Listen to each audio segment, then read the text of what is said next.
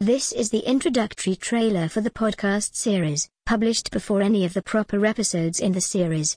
It is meant to build up excitement and anticipation for the podcast series. How is it doing so far? It does not have a distinct episode number like the regular episodes.